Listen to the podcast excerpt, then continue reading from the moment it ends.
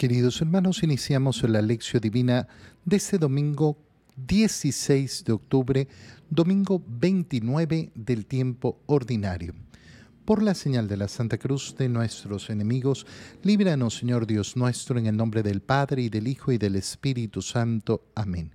Señor mío y Dios mío, creo firmemente que estás aquí, que me ves, que me oyes. Te adoro con profunda reverencia te pido perdón de mis pecados y gracia para hacer con fruto este tiempo de lección divina. Madre mía Inmaculada, San José, mi Padre y Señor, Ángel de mi guarda, interceded por mí. En este día, domingo, en la primera lectura, leemos el libro del Éxodo, capítulo 17, versículos 8 al 13. Cuando el pueblo de Israel caminaba a través del desierto, llegaron los amalecitas y lo atacaron en Refidim. Moisés dijo entonces a Josué, Elige algunos hombres y sal a combatir a los amalecitas. Mañana yo me colocaré en lo alto del monte con la vara de Dios en mi mano. Josué cumplió las órdenes de Moisés y salió a pelear contra los amalecitas. Moisés, Aarón y Hur subieron a la cumbre del monte. Y sucedió que cuando Moisés tenía las manos en alto, dominaba Israel, pero cuando las bajaba, Amalek dominaba. Como Moisés se cansó, Aarón y Hur lo hicieron sentar sobre una piedra y colocándose a su lado le sostenían los brazos. Así Moisés pudo mantener en alto las manos hasta la puesta del sol.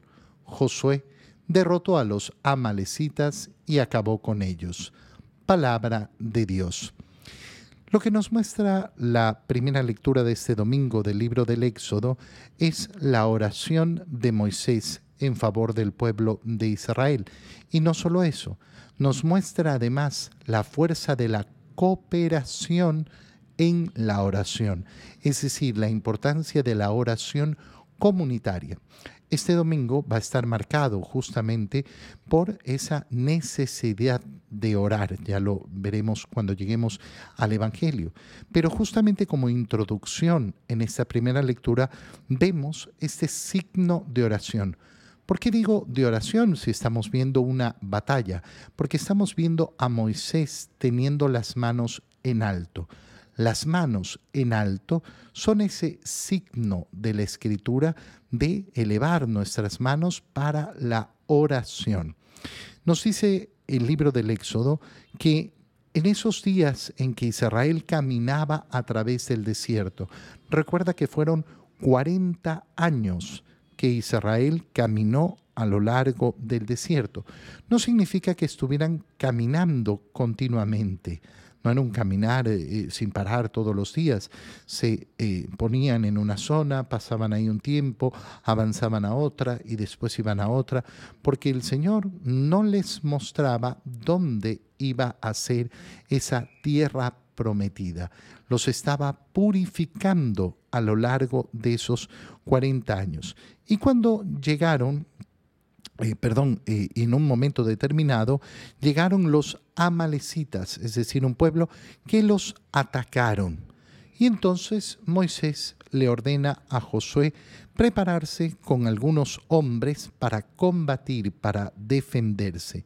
Él, por su parte, no va a combatir con las tropas, él va a colocarse en lo alto del monte con la vara de Dios en su mano cuál es eh, la acción que va a realizar Moisés. Moisés no puede salir a pelear. ¿Por qué no? Porque, mm, en primer lugar, por su edad, porque es el, eh, el, jefe, pero no significa que deja de hacer las cosas. Fíjate qué importante esta unión, la unión entre el que tiene que hacer y el que tiene que orar por aquello que eh, el otro tiene que hacer. Ejemplifiquémoslo de un modo sencillo. Eh, Santa Teresita del Niño Jesús, a quien hemos celebrado hace pocos días atrás, es patrona de los misioneros, patrona universal de los misioneros. Y nosotros vemos la vida de Santa Teresita y ¿qué encontramos? Que no misionó en ningún lugar. No fue a misionar a ningún lugar. En su cortísima vida no misionó en ningún lugar. ¿Cómo puede ser que la patrona de los misioneros no haya misionado en ningún lugar? Más bien la patrona de los misioneros debería ser el ejemplo de aquella que salió a predicar el Evangelio por aquí, por allá y fue a tierras lejanas. Y no. Pero lo que hizo Santa Teresita fue mantener una oración firme por las misiones, una preocupación constante de rezar apoyar espiritualmente, eh, eh, fortalecer con su oración y con sus epístolas, con sus cartas, eh, a los misioneros. Y por eso es patrona. Fíjate qué preciosa esa unión. Y entonces vemos exactamente lo mismo en el libro del Éxodo. Tú vas a salir a pelear, pero yo voy a subir al monte, ese ascenso al Señor para orar. Qué importante darnos cuenta no todos podemos hacer las mismas actividades, pero resulta que tenemos la obligación de orar. Josué cumplió las órdenes de Moisés y salió a pelear eh, contra los amalecitas. Y Moisés, Aarón y Hur subieron a la cumbre del monte. Y cuando Moisés tenía las manos en alto, dominaba Israel. Es decir, cuando Moisés perseveraba en la oración, entonces el otro podía realizar su misión de defender contra este ataque al pueblo de Israel. Pero Moisés se cansa, se cansa de estar con las manos arriba, con, la vara de Dios eh, en, la mano. Y entonces eh, Aarón y Hur lo hacen sentar en una piedra eh, y entonces ellos le levantan los brazos. Miren entonces esa imagen de la cooperación en la oración. Y por eso decía, no solo vemos la oración, sino esa cooperación, esa importancia de la oración comunitaria. En la segunda lectura leemos la carta de San Pablo, la segunda carta de San Pablo a Timoteo, capítulo 3, versículos 14 hasta el capítulo 4, versículo 2. Querido hermano, permanece firme en lo que has aprendido y se te ha confiado, pues bien sabes de quiénes lo aprendiste y desde tu infancia estás familiarizado con la Sagrada Escritura, la cual puede darte la sabiduría que por la fe en Cristo Jesús conduce a la salvación. Toda la Sagrada Escritura está inspirada por Dios y es útil para enseñar, para reprender, para corregir y para educar en la virtud, a fin de que el hombre de Dios sea perfecto y esté enteramente preparado para toda obra buena, en presencia de Dios y de Cristo Jesús, que ha de venir a juzgar a los vivos y a los muertos. Te pido encarecidamente por su advenimiento y por su reino, que anuncies la palabra, insiste a tiempo y a destiempo, condense, reprende y exhorta con toda paciencia y sabiduría. Palabra de Dios. Continuando con esa eh, eh, lectura de la carta de San Pablo a Timoteo, eh, San Pablo le pide a Timoteo mantenerse firme en lo que ha aprendido y se le ha confiado. Primero, porque sabes de quién lo aprendiste y en segundo lugar, porque desde tu infancia estás familiarizado con la Sagrada Escritura. La primera idea fundamental, mantenerse firme en lo que has aprendido. Qué pena da cuando uno ve a una persona que, a pesar de haber recibido una educación en la fe, a, pesar de haber recibido en su hogar, en su colegio, eh, todos, eh, todos los conocimientos necesarios para continuar en el camino de Cristo, se abandona se abandona ese camino. Y eh, se sabe que muchos, muchos, muchos jóvenes en determinados momentos entran en ese bajón. Algunos de ellos salen, salen de ese bajón, pero otros no. Otros se mantienen así a lo largo de toda su vida. Qué hermosas palabras, mantente firme en lo que has aprendido.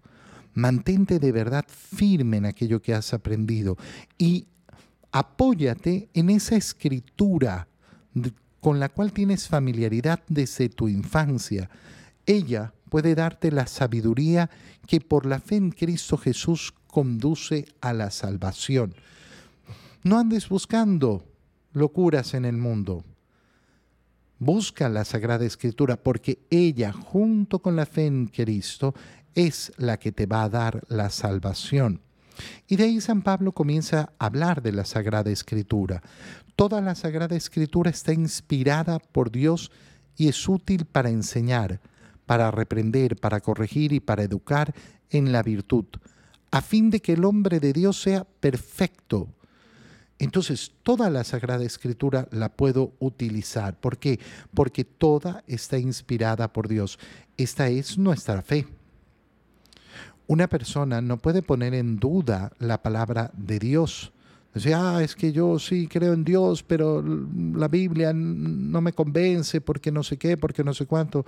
No, mm, parte del ser católico implica tener la fe en la Sagrada Escritura, creer que la Sagrada Escritura en todas sus partes, en todos sus libros, es inspirada por Dios y por tanto que bien utilizada sirve para enseñar de verdad la doctrina que salva, la doctrina de la salvación, eh, porque es la que permite hacer que el hombre de Dios llegue a la perfección.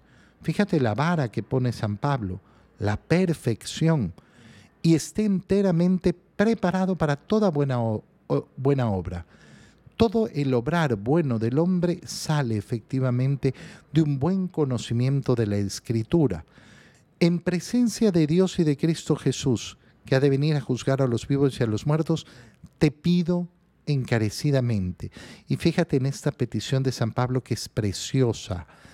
Eh, anuncia la palabra, insiste a tiempo y a destiempo, convence, reprende y exhorta con toda paciencia y sabiduría. No te canses, no te canses. Esta palabra va a ser tan importante, unida, unida a lo que vamos a leer en el Evangelio, a lo que hemos leído, hemos visto el cansancio de Moisés. Bueno, la oración que no decae va a llevarnos efectivamente a hacer lo que San Pablo está diciendo, a predicar, a exhortar, a enseñar la palabra de Dios en todo momento, sin cansarnos. En el Evangelio, leemos el Evangelio de San Lucas, capítulo 18, versículos 1 al 8. En aquel tiempo, para enseñar a sus discípulos la necesidad de orar siempre y sin desfallecer, Jesús les propuso esta parábola. En cierta ciudad había un juez que no temía a Dios ni respetaba a los hombres. Vivía en aquella misma ciudad una viuda que acudía a él con frecuencia para decirle, hazme justicia contra mi adversario. Por mucho tiempo el juez no le hizo caso, pero después se dijo, aunque no temo a Dios ni respeto a los hombres, sin embargo, por la insistencia de esta viuda, voy a hacerle justicia para que no me siga molestando. Dicho esto, Jesús comentó, si así pensaba el juez injusto, ¿creen acaso que Dios no hará justicia a sus elegidos que claman a Él día y noche y que no les hará esperar? Yo les digo que les hará justicia sin tardar. Pero cuando venga el Hijo del Hombre, ¿creen ustedes que encontrará fe sobre la tierra, palabra del Señor. Fíjate en el inicio de este Evangelio porque es importantísimo y tal vez es más importante que todo el resto del Evangelio para enseñar a sus discípulos la necesidad de orar.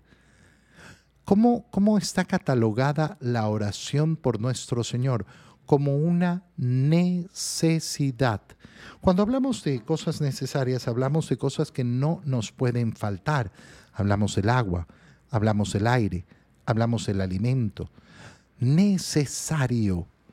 De hecho, es tan importante en nuestra vida saber distinguir entre aquello que es necesario y aquello que no es necesario. Cuando tenemos en nuestra vida muchas cosas que no son necesarias, puede que tengamos un gran desorden en nuestro corazón. Bueno, la oración la presenta el Señor en primer lugar como una necesidad. Y Él lo vive así, lo ha vivido así.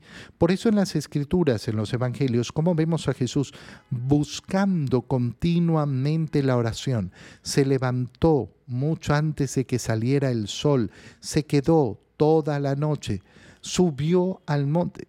¿Para qué? Para hacer oración, para hacer oración. Y por eso, al contemplar la pasión de nuestro Señor, lo que vamos a contemplar en el fondo es a Jesús orando desde el huerto de los olivos hasta su última palabra en la cruz, hasta expirar. Y ese es el ejemplo de nuestro Maestro. Por tanto, Jesús al decir que la oración es una necesidad, no está hablando de lo que no conoce, sino de lo que experimenta.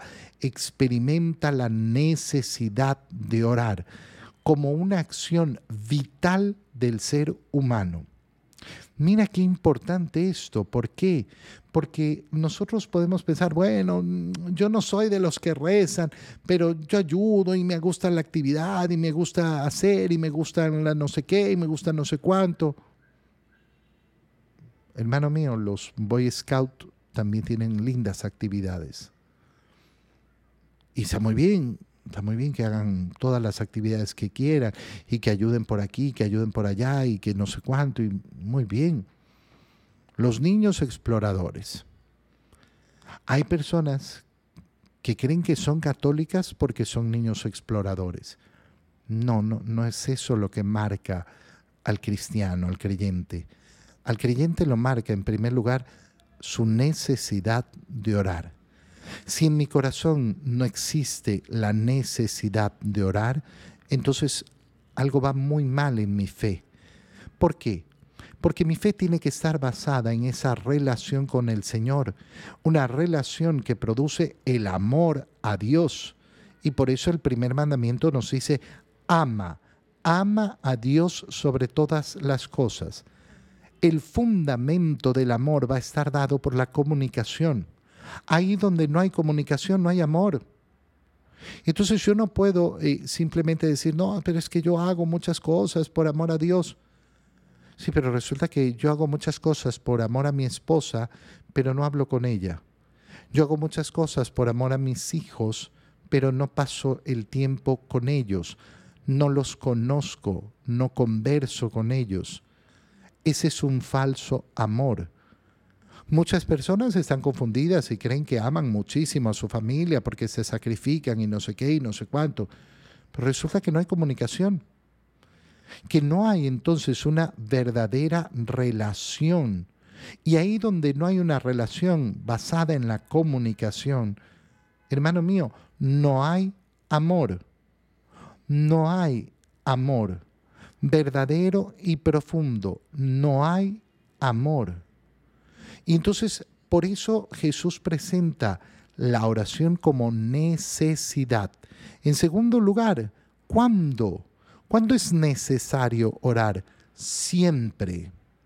No es una actividad de un ratito y una vez cada cuando. Siempre, siempre. Es decir, que mi oración tiene que ser continua. Y en tercer lugar, sin desfallecer sin cansarnos. Y ahí va a presentar la parábola que nos ha presentado, que es tan fácil de entender. Este juez que no teme a Dios, que desprecia a los hombres, una viuda que busca en este juez la justicia con insistencia hasta que finalmente, después de mucho tiempo, el juez decide hacerle justicia simplemente para que la deje, para que lo deje de molestar. Y entonces el Señor nos dice, si así actúa este juez injusto, ¿ustedes creen que Dios no les va a dar justicia a los elegidos que claman a Él día y noche? que los hará esperar. No, yo les digo que les hará justicia sin tardar. Cuando nos enfrentamos a temas tan duros eh, en nuestras sociedades, nosotros tenemos que pensar muy seriamente cómo está la oración. Porque justamente estas son las últimas palabras del Señor. Eh, el Señor va a responder, pero cuando venga el Hijo del Hombre, ¿creen ustedes que encontrará fe sobre la tierra? Qué horror la situación de violencia y criminalidad en nuestro país. ¿Cómo está nuestra oración? ¿Cómo está nuestra oración en este tema? Qué horror la situación de la juventud, qué horror la situación de las ideologías, qué horror la situación de la guerra. ¿Cómo está nuestra oración? ¿Cómo está nuestra oración en estos temas? Es una oración que nace de la necesidad de mi corazón. Es una oración que no desfallece, es una oración que efectivamente es continua, siempre. ¿Cómo saber si mi oración es lo que debe ser? Oración significa tener tiempo exclusivo para Dios. Ten mucho cuidado con esa mentira. Uy, yo rezo todo el tiempo. Yo rezo todo el día, todo el tiempo. Qué raro. Qué rara esta persona. No, no, no confundas nunca hablar contigo mismo y hablar con Dios. La oración no es hablar contigo mismo, es hablar con Dios, con Él, dirigirte a Él. Y uno lo tiene que hacer en tiempos exclusivos. Yo puedo hacer oración en muchos momentos y haciendo muchas cosas, pero para tener una verdadera vida de oración tengo que tener tiempo exclusivo solo para Dios. Te doy gracias, Dios mío, por los buenos propósitos, afectos e inspiraciones que me has comunicado en este tiempo de lección divina. Te pido ayuda para ponerlos por obra.